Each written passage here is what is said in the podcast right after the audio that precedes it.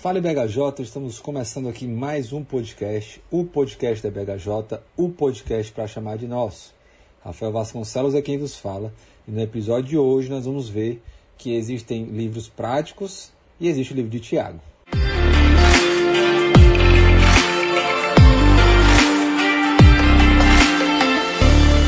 É isso aí, meus irmãos. Nós começamos uma série ontem na nossa igreja sobre o livro de Tiago. E o nosso querido host, Jorge Henrique, está à frente aí dessa série. Então, se você é, perdeu ontem, né? Nós vamos tentar tratar sobre alguns assuntos aqui que foram falados ontem, mas também vamos tentar trazer alguns outros assuntos mais gerais sobre a carta. E você também fica sendo nosso convidado para estar aí aos domingos, né? Estamos com a série de Efésios e agora também com a série de Tiago. E em breve começaremos então a série de Tito. Mas antes de entrarmos aqui no nosso episódio, só relembrá-los rapidamente dos nossos recadinhos.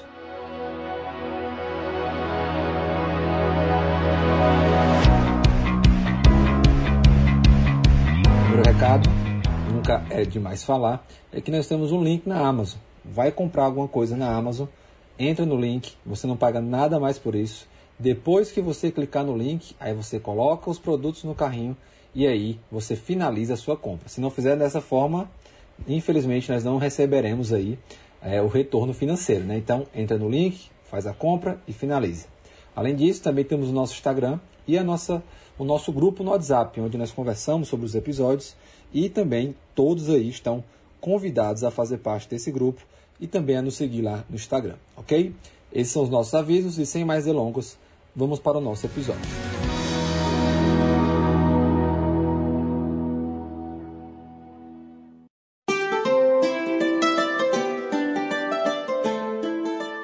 Falar sobre essa carta, obviamente, nós estamos aqui com o nosso co-host, né, a voz de veludo desse podcast, aquele que assumiu o podcast aí nos últimos episódios e aumentou a audiência exponencialmente, o nosso querido e amado irmão Jorge Henrique. Beleza, Jorginho? Fala, irmão. Fala, pessoal que está nos ouvindo. Rapaz, nunca desceu tanto o número de ouvintes aí desse podcast enquanto é, a gente é, fez, né, esses, esses episódios todos. Mas é, sem, sem mais brincadeiras, né? É, feliz demais é, em participar mais uma vez e principalmente né, para poder falar sobre essa carta. Ontem a gente teve esse prazer de iniciar a estudar a carta de Tiago. A gente vai expor ela, se Deus nos permitir, toda, né? E a gente espera que a gente tenha momentos muito edificantes. É uma carta com muitos desafios, até pontuei muito isso ontem, né? E, enfim, vai ser um desafio para mim e eu espero que os irmãos possam ser abençoados. Amém, né? E como nós já costumamos dizer, falsa humildade também é né? Mas isso aí vai ser trabalhado um tempo aí com o nosso querido irmão Jorge. Mas, Jorginho, vamos lá, vamos falar aqui sobre Tiago, a carta de Tiago. É uma carta relativamente curta, mas uma carta muito prática, né? Uma carta que traz muitos ensinamentos práticos. Inclusive a abertura do episódio, né, foi falado sobre isso. E aí eu queria que tu falasse um pouco do motivo pelo qual você escolheu essa carta, né? Digamos assim, eu quero, estou aqui escutando esse podcast, estou com a minha leitura bíblica parada, quero retornar. Por que eu começaria pelo livro de Tiago? Né? O que é que chama a atenção no livro de Tiago? Pronto, né? É, esse foi um ponto também que eu toquei é, brevemente ontem. Uh, primeiro que eu escolhi essa carta não porque eu gosto muito dela, e eu realmente gosto muito dela, ah, os assuntos que são tocados, a forma como o Tiago escreve é uma forma muito simples, né, muito direta, então não tem muita dificuldade para a gente entender o que o texto está dizendo. Então eu particularmente gosto muito, mas eu não é, escolhi essa carta por conta disso, né? Também não escolhi ela por ser a minha é, primeira pregação na vida, foi sobre Tiago capítulo 4, um momento que eu guardo muito assim na minha memória, é algo que me enfim, me deixa muito feliz, né, poder lembrar desse momento. Foi Tiago capítulo 4, versículo 1 a 5, né, um texto também difícil, muito desafiador, e foi um momento muito legal. Ah, mas assim, eu, eu, pelo menos eu, né, é, ao estudar essa carta, e eu escolhi ela, principalmente porque ela nos confronta. Ela, como tu falou aí, ela é muito prática, então ela vai colocar a gente diante das nossas atitudes e tirar conclusões disso. Então, às vezes a gente parte muito para essa ideia né, de fé e tal, essa coisa toda, mas às vezes até por, enfim, medo de, de, de ser católico, né, eu falar da questão das obras, mas é, olhando para essa carta, a gente vê que as nossas obras elas são sim muito importantes e elas demonstram é, a fé e o relacionamento que a gente tem com Deus. Então, uma das primeiras coisas assim que eu quis, é, porque eu quis estudar essa carta foi exatamente isso, para ela nos colocar diante das nossas atitudes e é, fazer a gente pensar, né?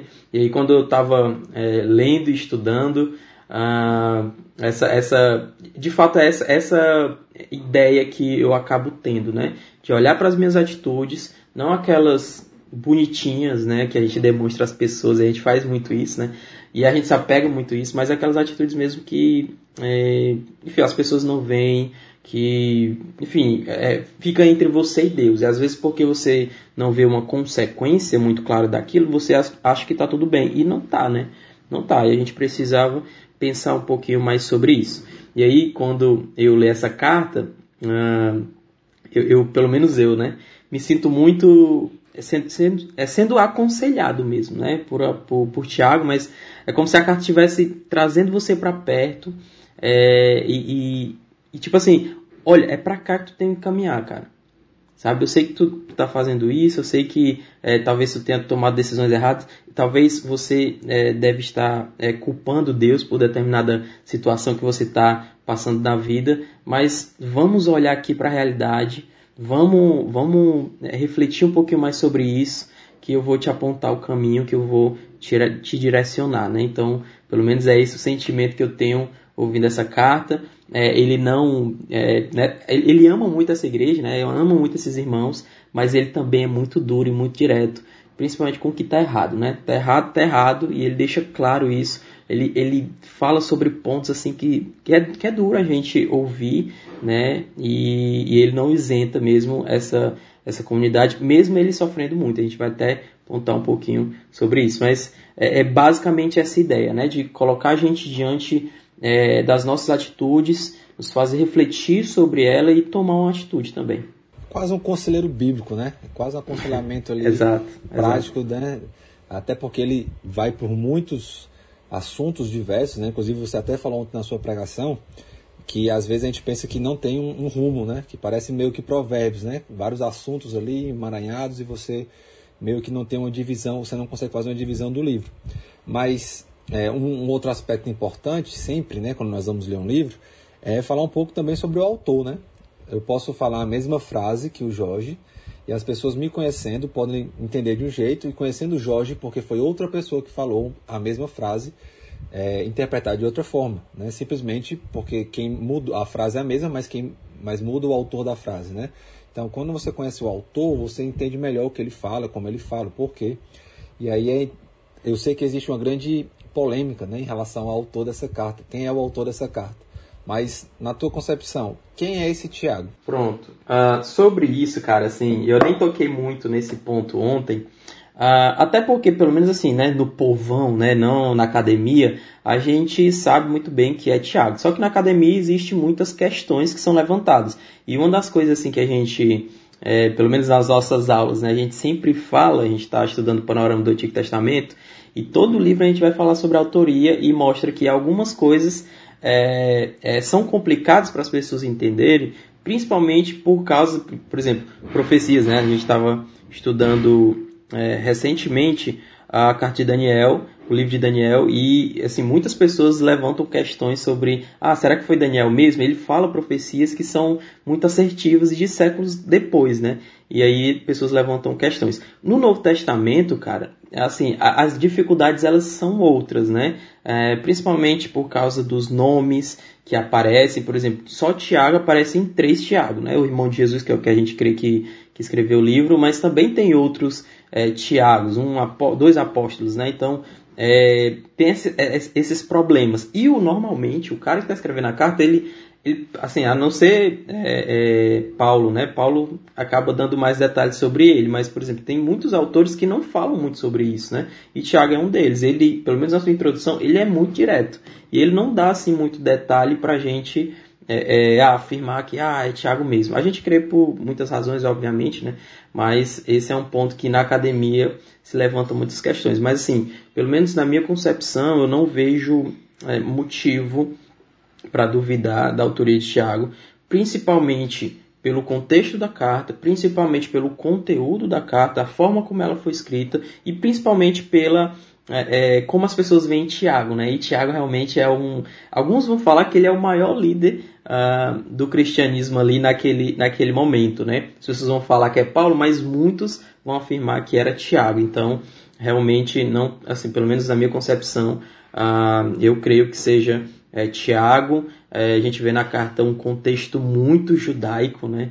Isso é muito legal, assim uh, como, a, como a gente vê né, esse contexto judaico sendo aplicado em questões bem atuais. E, enfim, mas basicamente isso. Creio que foi Tiago, o irmão de Jesus, e não vejo muita evidência assim, para duvidar disso. E é interessante porque durante o ministério mesmo de Jesus, ele era um incrédulo, né? Ele, Sim. Assim, não, ele pod poderia ter aproveitado melhor né, a sua irmandade ali com Jesus mas após a morte de Jesus, ele se torna realmente esse grande líder. Né? Inclusive, ele é aquele que vai estar à frente ali do Concílio de Jerusalém, lá em Atos, capítulo 15, se eu não me engano. Né?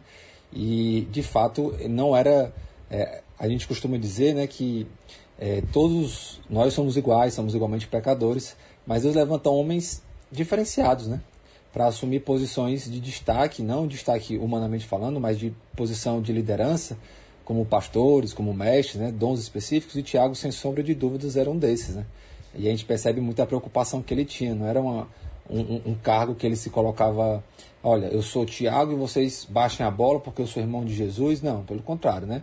A gente viu que ele tem essa posição de autoridade, né? Inclusive o Jorge explicou bem isso ontem Sim. na pregação, mas ele se coloca como servo de Cristo. Sim. Né? Sou servo de Cristo. Então, assim, apesar da minha posição de autoridade, do dom que Deus me deu, eu continuo sendo servo de Cristo. E por isso estou escrevendo essa carta. E é, é, tem um detalhe legal, Rafa, assim, primeiro que ele, e até pontuei sobre isso, né?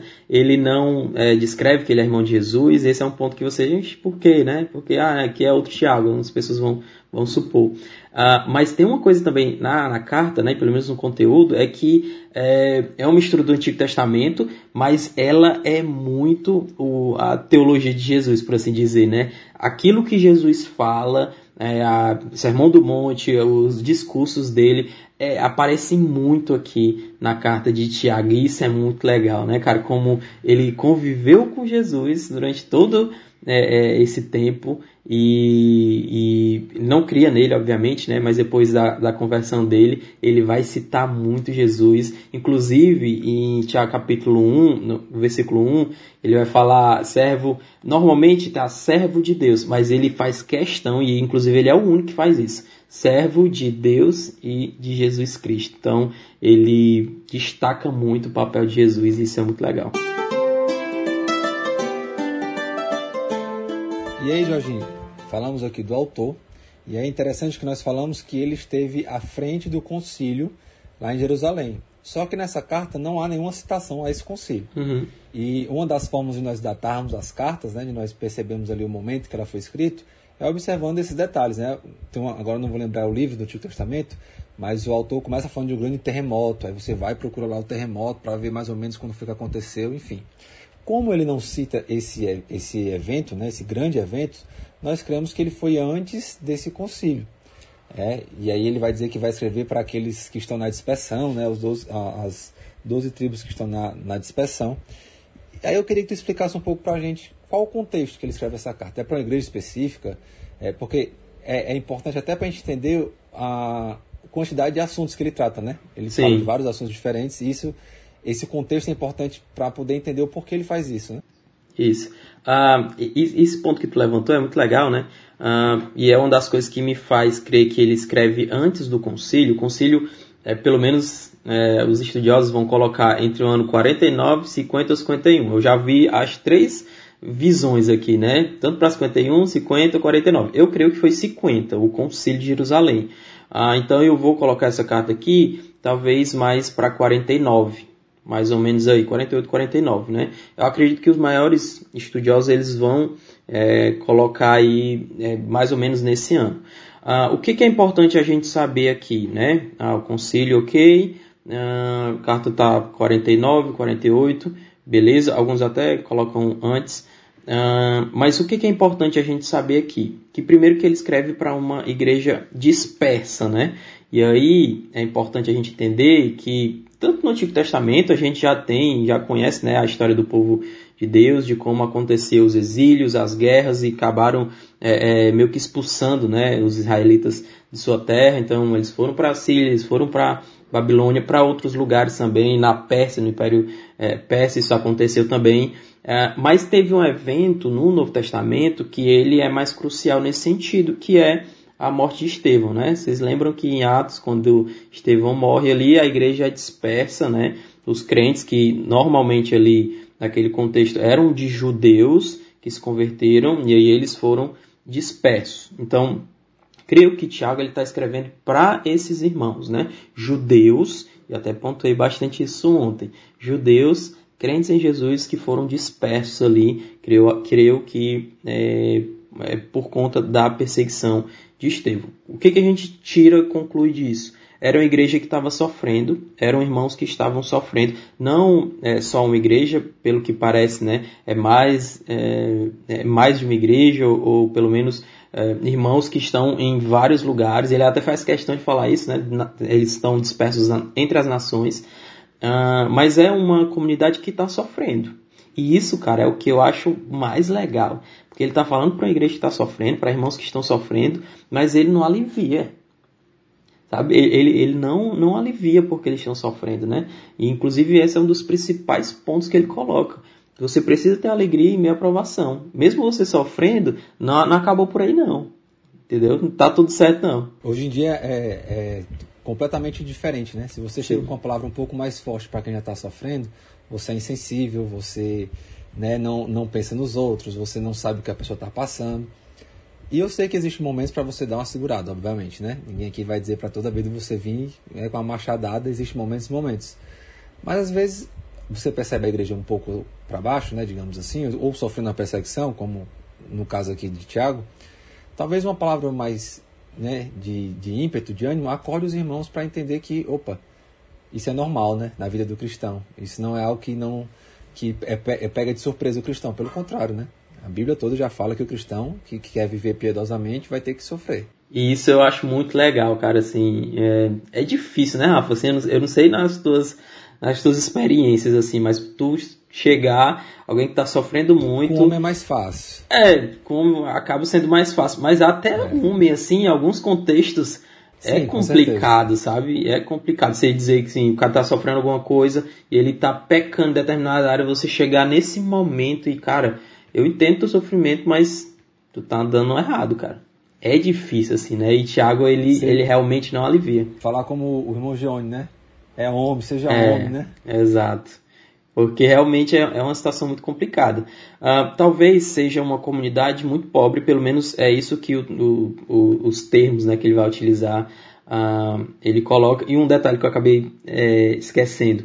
A gente tem que lembrar que no capítulo 4, a gente está falando aqui de ser duro com alguém que está sofrendo, no capítulo 4, ele vai chamar esses irmãos de adúlteros, né? No caso, adúlteras aqui. Então ele usa um termo muito pesado, né? Para falar que eles estavam é, sofrendo, mas estão caminhando para um lado errado. E aí ele chega meio que com os dois pés, como a gente gosta de falar, né? Mas é uma comunidade pobre, principalmente porque eles estão em outros lugares, então é, eles acabam sofrendo muitas coisas, é, principalmente sofrendo por conta dos mais ricos. É um ponto que ele vai levantar na carta, né? O próximo, é, no primeiro capítulo ele já fala sobre isso. Então é uma comunidade que está sofrendo e eu, eu diria que esse é o principal contexto. Irmãos que estão sofrendo é, mas que talvez estão é, sendo guiados pela sabedoria de baixo, ou seja, estão pecando em determinadas áreas. Então, Tiago ele precisa ser duro. Excelente, Jorge. Então, esse é o contexto né, maior da carta. Nós vimos aí Tiago, que foi o escritor, nós vimos um pouco sobre Tiago. E aí, em posse dessas informações, nós já conseguimos fazer uma leitura da carta um pouco mais completa, né? Entendendo, por exemplo, porque ele fala ali que a religião verdadeira é ajudar os, as viúvas, né? Isso. E os órfãos. Então você já entendeu que era uma comunidade provavelmente mais pobre. Você já viu a questão do início da carta falando que ele era servo de Deus e de Jesus, porque por conta do que ele já passou, né? O próprio Tiago, então você entende melhor porque ele começa a carta escrevendo isso. Olha, Jesus e Deus estão no mesmo patamar, né? Jesus é Deus. Enfim.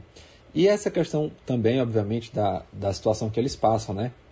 Então, começo da carta já fala, ó, se você a, a, perseguição né, ali vai produzir perseverança, né? A tribulação, a, a provação, né, ela produz perseverança. Então, você percebe, ah, então ele está escrevendo para alguém que está passando por provação para poder entender isso melhor, né? É, e nada melhor do que alguém que já passou por isso, né, para poder passar essas informações também. É, Tiago, ele, ele, a morte de Tiago, ele foi martirizado, né? Alguns vão, vão dizer que ele foi morto, se não me engano, a, pauladas ou machadadas, né? Então, assim, é, ele sabia o que era, né? Então, ele estava falando com conhecimento de causa. Mas aí, Jorginho, vamos agora para a carta em si, né? A carta tem cinco capítulos. Então vamos tentar fazer aqui rapidamente um passant para entender mais ou menos o que esperar, o que, que nós iremos encontrar nessa carta. Eu sei que são muitos assuntos, mas vamos tentar elencar aqui aqueles que são principais. Certo. É, acho que é importante a gente pontuar primeiro, é, pelo menos fazer duas observações uh, que eu creio que são importantes. Primeira coisa, até falou lá no começo, né? Não é um emaranhado de assuntos aleatórios, certo? A gente precisa entender que quando alguém escreve algo, ele escreve com uma intenção, certo? E essa intenção vai meio que guiar o, o, toda a estrutura do texto, certo? Então, ele tem uma intenção, ele está falando para uma comunidade que está sofrendo e ele, ele, ele tem um assunto principal, certo? Isso aqui é muito importante, hoje tem sido muito debatido, né? Que é o que a gente vai chamar, é, os teólogos vão chamar de pico do discurso, que, na, ao meu ver, é, se encontra lá no capítulo 3, versículos 13 a 18, que é a questão da sabedoria do alto e a sabedoria terrena. Então, é, esse vai ser o assunto principal que vai estar tá inserido em todos os pontos que ele é, é, vai estar tá levantando, né, em todos os assuntos. É como se você uh, escolhesse um tema, você vai falar com alguém é, determinado assunto, mas você sabe que para falar sobre aquele assunto, você vai ter que tocar em outras coisas. Quando você está aconselhando, isso vai acontecer muito, né? Você sabe qual é o problema do cara, mas você tem outras coisas que ele precisa prestar atenção. Né? O problema que ele tem nunca fica, fica ali, né? principalmente quando está lidando com o pecado. Ele não fica só ali, ele sempre vai se espalhar em outros assuntos, e é por isso que ele precisa tocar. Ah, uma segunda observação que eu creio que seja importante é a questão da estrutura do texto. Né? E essa é uma das grandes confusões, assim. A gente não consegue, pelo menos na forma que o Tiago escreve, é, é realmente muito complicado, tem muito debate sobre isso. Uh, até que ponto, tipo assim, ah, tem um assunto aqui, ele vai até que versículo? Né? Será que é o versículo 4? Será que é o versículo 8? Então, essa é uma grande dificuldade, assim. Uh, e pelo menos, é, pelo menos ao meu ver, Tiago ele dá aqui algumas pistas, né? Então, sempre quando ele vai é, fazer um, um, chamamento, né, o que a gente chama de vocativo aqui, no caso, meus irmãos, vai acontecer muito na carta, muitas vezes mesmo, é, seguido de um imperativo ou de uma pergunta retórica, ele está iniciando um novo assunto. Então, pelo menos na primeira, no, no, primeiro capítulo, né? Ele faz isso no, no, versículo 2, ele vai fazer isso novamente, se eu não me engano, no versículo 15, ou é no versículo 18, ou é nos dois. Então, sempre quando ele fizer isso, ele está mudando a temática. Então, é importante a gente frisar isso. Enfim, mas é, como eu estava falando, né, eu creio que o principal ponto aqui, o principal tema do, do, da carta é sobre a sabedoria, né, ou sabedoria do alto, ou sabedoria terrena. E, e, essa questão de sabedoria, cara, é muito legal, né? E ele vai tirar muito do é, Antigo Testamento, principalmente dos livros lá de sabedoria. Então, se você quer estudar Tiago, já saiba, né? Você vai precisar estudar ou saber, ter um certo conhecimento sobre as cartas de, é, sobre os livros de Provérbios, né? Eclesiastes, Jó, próprios Salmos também, é, porque ele vai te ajudar demais a estudar a carta de Tiago, principalmente nessa temática de sabedoria. Para garantir, é bom você ler a Bíblia toda. É. Você garante, né? Exato. Principalmente ele, né? Pelo menos no Antigo Testamento, meu amigo, você tem que saber porque ele vai fazer muitas citações do Antigo. Uh, mas eu creio que esse seria o ponto principal. Dentro disso, ele vai tocar em alguns assuntos. O primeiro assunto que ele vai tocar na carta é sobre a questão do sofrimento, né? Como a gente falou aqui, era uma igreja que era, eram irmãos que estavam sofrendo muito. Eles estavam dispersos, então eles estavam passando por situações muito é, é complicadas. Então, é, Tiago escreve para esse contexto. E aí, dentro da, do sofrimento, Paulo, o Tiago ele vai levantar a questão do, do, do objetivo daquele sofrimento, né? Por quê? Porque muitas vezes quando a gente está sofrendo, a gente é, questiona, né? Por que, que eu estou passando por isso? E normalmente a gente coloca Deus como culpado, né? Ah, Deus, por que, que eu estou passando por isso? Por que, que tu é bom, soberano e eu estou enfrentando é, essas lutas. Eu acho que esse é um dos primeiros pontos, assim, é, quando a gente está sofrendo, né? Então, Tiago meio que, que responde isso. Pelo menos nos versículos 2 a 4, ele vai falar muito a respeito disso, né? É, Deus, ele é bom e ele tem um bom propósito diante da nossa provação, que é nos tornar mais maduros. Acredito que esse aqui é o ponto. Ah, essa questão do sofrimento, ele vai perpassar toda a carta. Toda a carta ali uh, vai ter pontos com relação às provações, às dificuldades. Então, enfim, você quer aprender sobre é, provação, sobre sofrimento, a carta de Tiago vai te ajudar muito uh, nesse ponto. Um outro assunto, Jorge, que inclusive causou muita, muitas polêmicas aí ao longo da história, é essa questão mesmo da prática da fé, né? Muitas pessoas elas acabaram colocando Tiago em contraponto, em contra, é, contrapondo Tiago a Paulo, né? Inclusive Lutero, durante um bom tempo, chamava a carta de Tiago de a carta de palha, né? Porque a Igreja Católica enfatiza muito a salvação pelas obras, né? Se você quiser salvo, você tem que ter obras. E, e Paulo, ele é o pai da salvação pela fé, né? A carta de Efésios, a, carta, a própria carta de Romanos, Paulo enfatiza muito, a salvação não vem de nós, é dom de Deus, é pela fé. E parece que Tiago ele está dizendo outra coisa. Por isso que muitas pessoas acabam é, até tirando Tiago do cânon, né?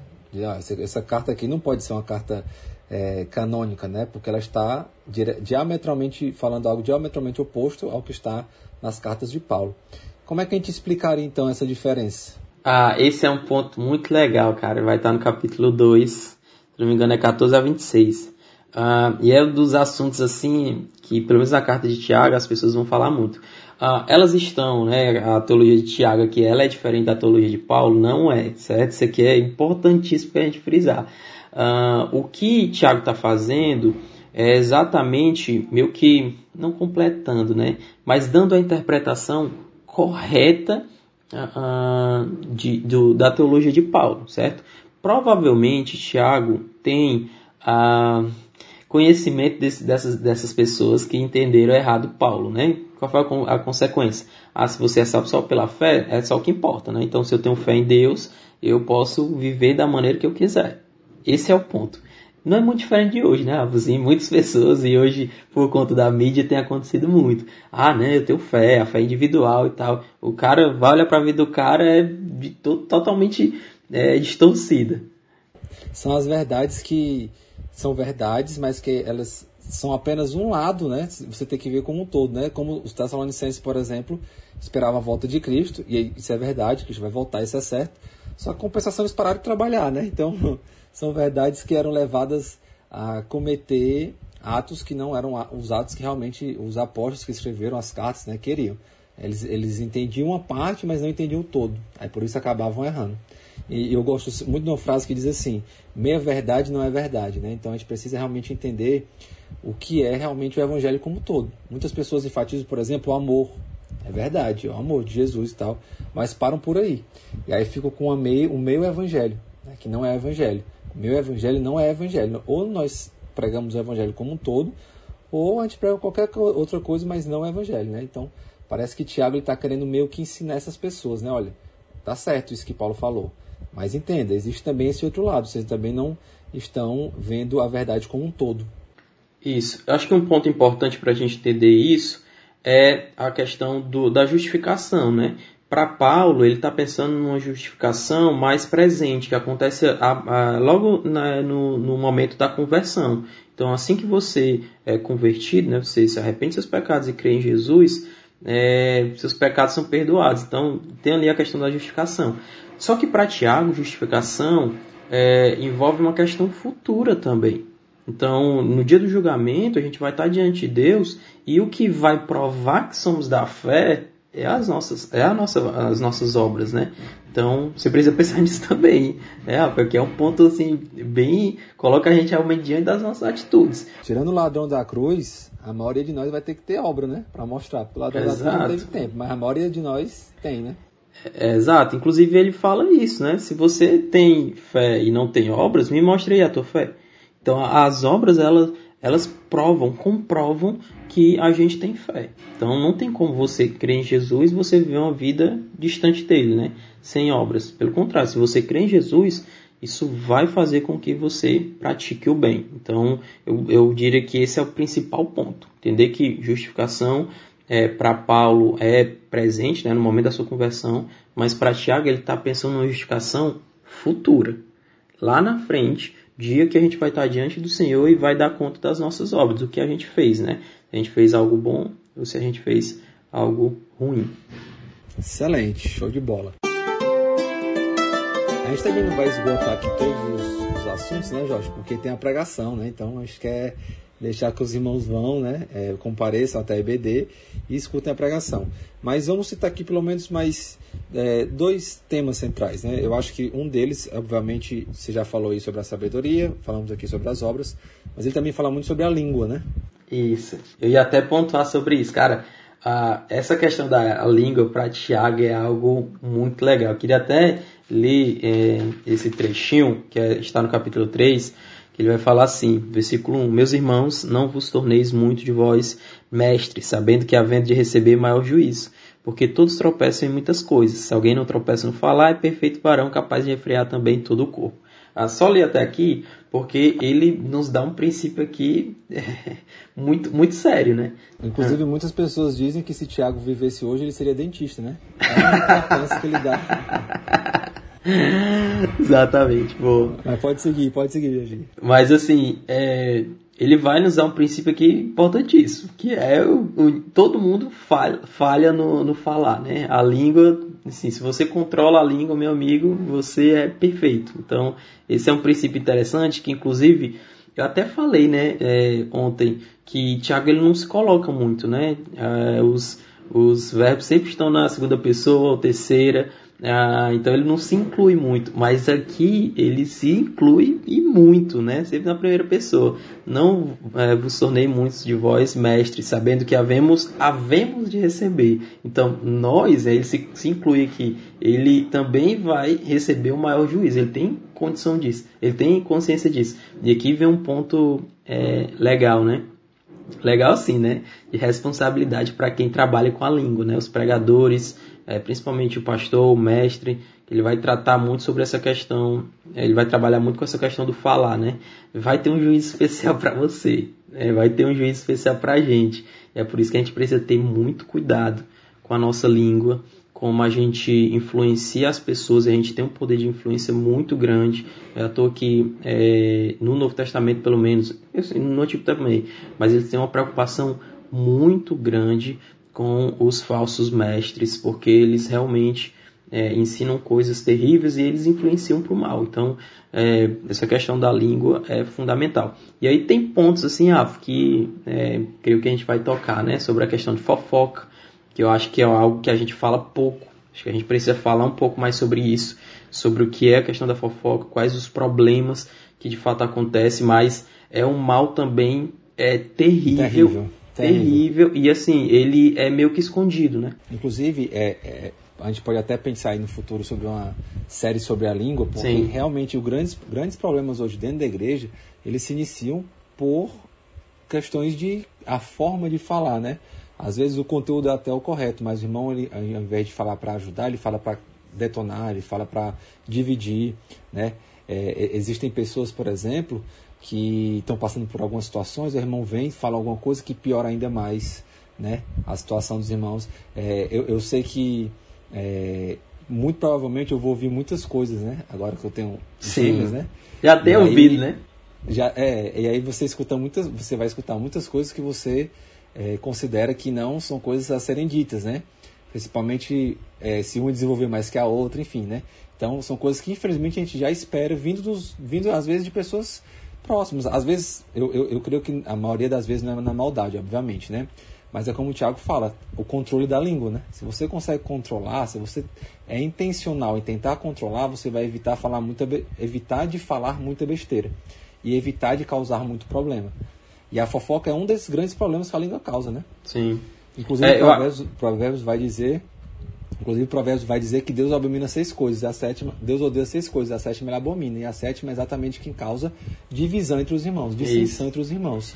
E o que é a fofoca se não a dissensão entre irmãos, né? Isso. Eu acho que o ponto, Rafa, assim, pelo menos bem prático aqui, sendo bem prático, é saber, cara, que a língua ela causa um mal assim terrível. Inclusive, a, as figuras que ele coloca aqui é alguém que uma fagulhazinha ali que coloca fogo numa floresta inteira. Então, cara, a língua tem um poder assim terrível de causar mal. Então, e no Antigo Testamento também, né? É como uma flecha, não tem mais volta. Entendeu? Se você fala uma besteira, se você que quis causar mal a alguém falando, cara, vai ser um mal assim muito terrível, né? Então, a gente precisa ter, ter uma preocupação muito grande. Na dúvida, fique em silêncio. Na dúvida, não fale.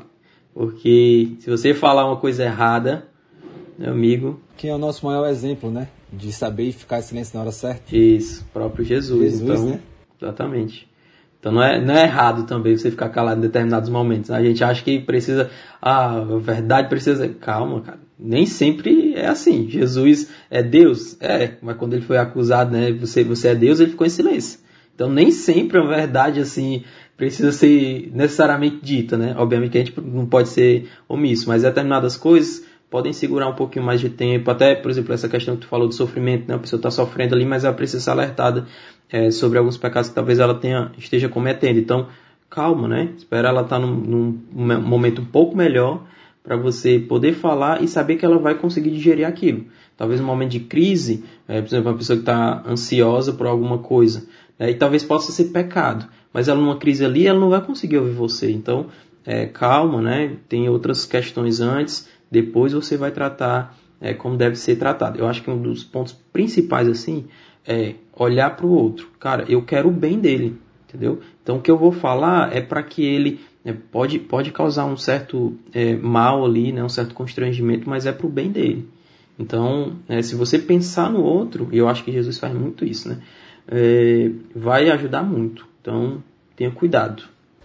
É isso, Jorginho. Acho que a gente pegou aqui os temas principais. Não sei se você quer citar mais algum tema, mas a ideia é instigar os irmãos a comparecerem à escola bíblica dominical né, e depois isso. das salas participar desse momento lá no culto, porque a carta de Tiago, assim como a de Efésios, assim como a de Tito, mas a de Tiago especificamente aqui desse episódio, é uma carta muito, muito, muito rica em ensinamentos. Então, é, é importante que os irmãos estejam aprendendo juntos para que nós possamos aplicar na comunidade de uma forma uniforme também, né? Não adianta, ah, o Tiago é excepcional. Daqui a dois anos, quando a gente já está estudando Apocalipse, você viu uma série de outra igreja o ideal é que a gente aprenda junto, para que a gente discuta junto, a gente cresça junto, a gente aplique junto e como igreja a gente possa estar sempre caminhando juntos, não é isso? Exatamente. Até lembrando que um sermão, né, e eu até estava é, ouvindo recentemente, lendo sobre isso, né, estudando sobre isso, que o discurso ele vai, mas ele causa alguma coisa, né? Ele, ele causa um certo impacto. Impacto. Então, é, o ouvinte ele precisa ser impactado com aquilo e ter determinadas atitudes. Então, a coisa que Tiago vai é, enfim, colocar muito é responsabilidade da, em cima dos ouvintes. Entender que não basta você só ouvir, né? Mas é, praticar aquilo. Então, importante você ouvir, é, meditar sobre a sua vida, é, se colocar diante das suas atitudes e mudar o que for preciso mudar, certo? Vai ser tocado em muitos assuntos assim que são chatos, né? Assim, para quem está pregando, e o Rafa sabe bem disso, né?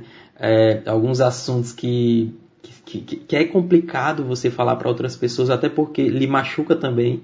Então, é, vai ser pontos bem importantes quando a gente estiver tratando sobre essa carta. E, enfim, venha para a EBD, né? Venha para a EBD, né? Venha para a EBD, isso é importante. Jorginho, show de bola. É isso aí, isso aí é só uma passando pela carta de Tiago. Nós estamos aí é, planejando também falar de, outras, de outros livros, já falamos de vários livros aqui. Tiago, agora a gente pode botar o check, né? Então, você que quer saber mais, compareça a EBD, Rua Porto Alegre, 997, 9 horas da manhã, todos os domingos. Então, fica aí nosso convite. Deus abençoe, Jorginho. Grande abraço, pessoal. Até a próxima semana, se Deus quiser. Grande abraço. Fui. Tchau, tchau, pessoal.